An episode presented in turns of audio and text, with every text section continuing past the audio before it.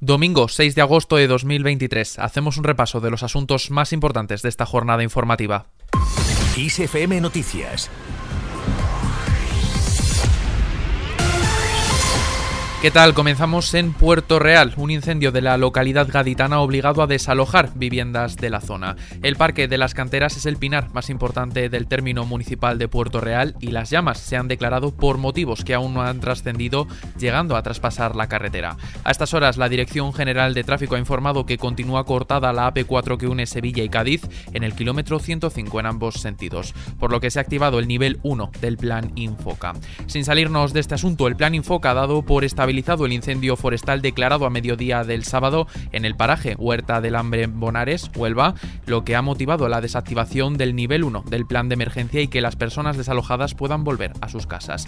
Unas 450 hectáreas están afectadas por el fuego. Según los investigadores, podría haber sido un fuego intencionado. Las llamas se acercaron a las viviendas y unos 60 vecinos tuvieron que ser evacuados, pero han podido volver a casa. El consejero de presidencia de la Junta de Andalucía, Antonio Sanz. Durante la noche, tanto de punto de de vista de las previsiones climatológicas como el esfuerzo que, se ha hecho de, perimetrar el incendio ha permitido que durante la noche el incendio no haya avanzado más. Lo importante desde el punto de vista de la tarea de prevención que se había hecho, que ha evitado eh, que en la zona, eh, bueno, se ha quedado casi colindante con zonas de, población y que gracias al esfuerzo que se ha hecho, pues hemos evitado una situación muchísimo peor. Lo que sí se, se ha comprobado que son dos focos distintos, incluso un tercero posible por otra parte, en Girona se descartan causas naturales y se teme que el incendio haya sido intencionado. Los bomberos han podido estabilizar las llamas, pero el fuerte viento de Tramontana ha dificultado las tareas de extinción. Las poblaciones afectadas han sido desconfinadas y se ha abierto la vía del ferrocarril y las carreteras en la zona, excepto en la antigua carretera entre Portbou y Culera. En terreno político, los 33 diputados de Vox están dispuestos a apoyar una mayoría constitucional en el Congreso que permita formar gobierno sin el respaldo de quienes pretenden destruir los fundamentos de la Constitución. Los de Santiago Abascal han insistido a través de un comunicado que su objetivo es evitar el peligro de que Pedro Sánchez sea investido presidente de la mano de todos los enemigos de España. El vicepresidente de Acción Política de Vox, Jorge Buxade. Vamos a poner todo nuestro esfuerzo en evitar ese gobierno de destrucción. Y el señor Feijóo pues tiene la responsabilidad que con toda seguridad querrá asumir de intentar pues, pues, pues coser las alianzas suficientes. Por su parte, el presidente del Partido Popular, Alberto Núñez Feijóo, ha celebrado el comunicado de Vox. Es un avance en la dirección, primero, de reconocer los resultados electorales y de reconocer la victoria electoral del Partido Popular, y segundo, un avance en el ámbito del constitucionalismo.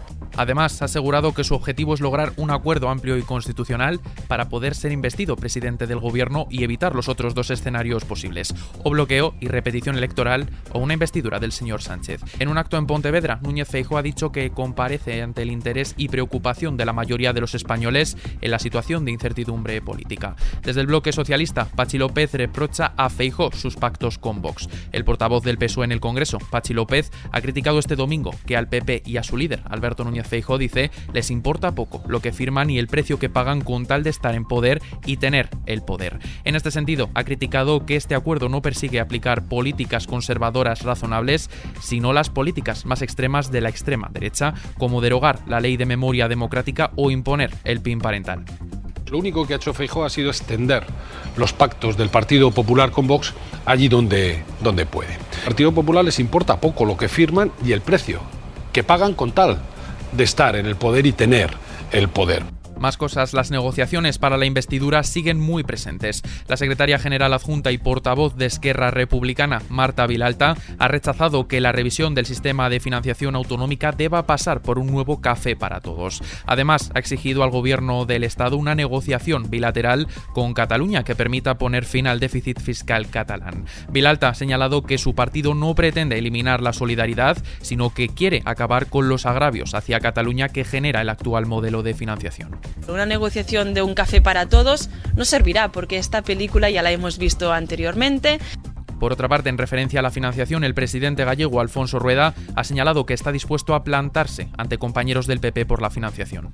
Esto no se puede plantear de forma bilateral ni, ni, asimétrica ni con injusticias. Eso lo tenemos clarísimo y eso desde luego está por encima de colores políticos. Yo no tendría ningún problema, espero que no, porque creo que es gente razonable, en plantarme y decir que no tienen razón Pasamos ahora a la crónica internacional. Rusia y Ucrania siguen intercambiando ataques. El alcalde de Moscú ha informado que las defensas antiaéreas han destruido esta mañana un dron ucraniano que tenía como objetivo la capital rusa.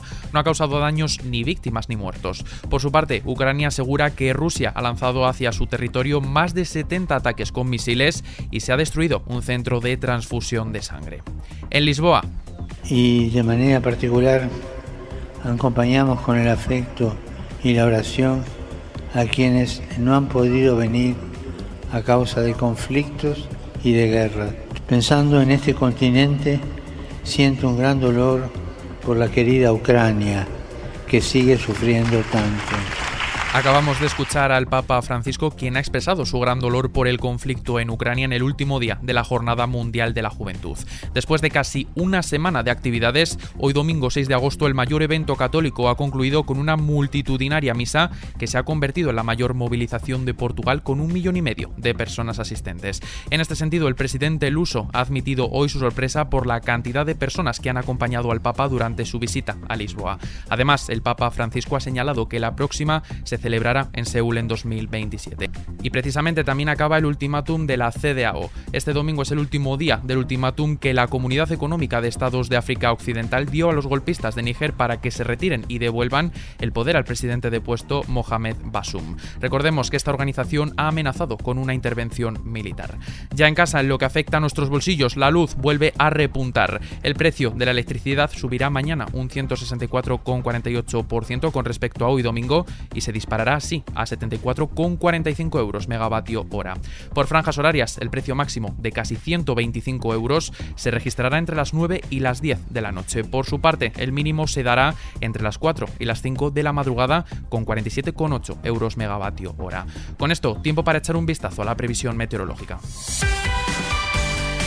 Los incendios aumentan, al igual que las temperaturas. Este domingo es la antesala a una tercera ola de calor que mañana lunes azotará nuestro país.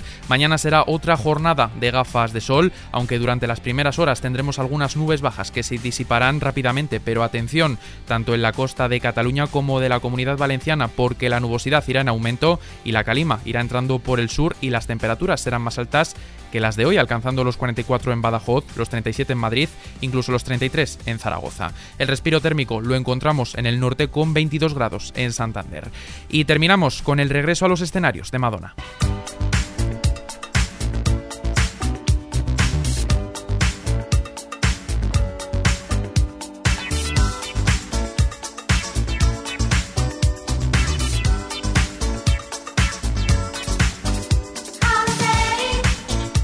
Los fans de Madonna están de celebración y es que el artista ha anunciado en su cuenta de Twitter que retomará su gira. Recordemos que la intérprete de Like a Virgin fue hospitalizada a causa de una infección bacteriana grave, noticia que ya hemos venido comentando en XFM, lo que obligó a la cantante a cancelar su gira Celebration Tour. Por el momento no sabemos fecha exacta, pero lo que sí sabemos es que la estadounidense vuelve con más fuerza que nunca a los escenarios. Con esta noticia, que por cierto tenéis ampliada en las noticias musicales de xfm.es, nos despedimos por el ya sabes que tienes toda la información puntual y actualizada en los boletines de XFM y ampliada aquí en nuestro podcast XFM Noticias. Con Cristina Muñoz en la realización, un saludo de Adrián Martín. Sed muy felices.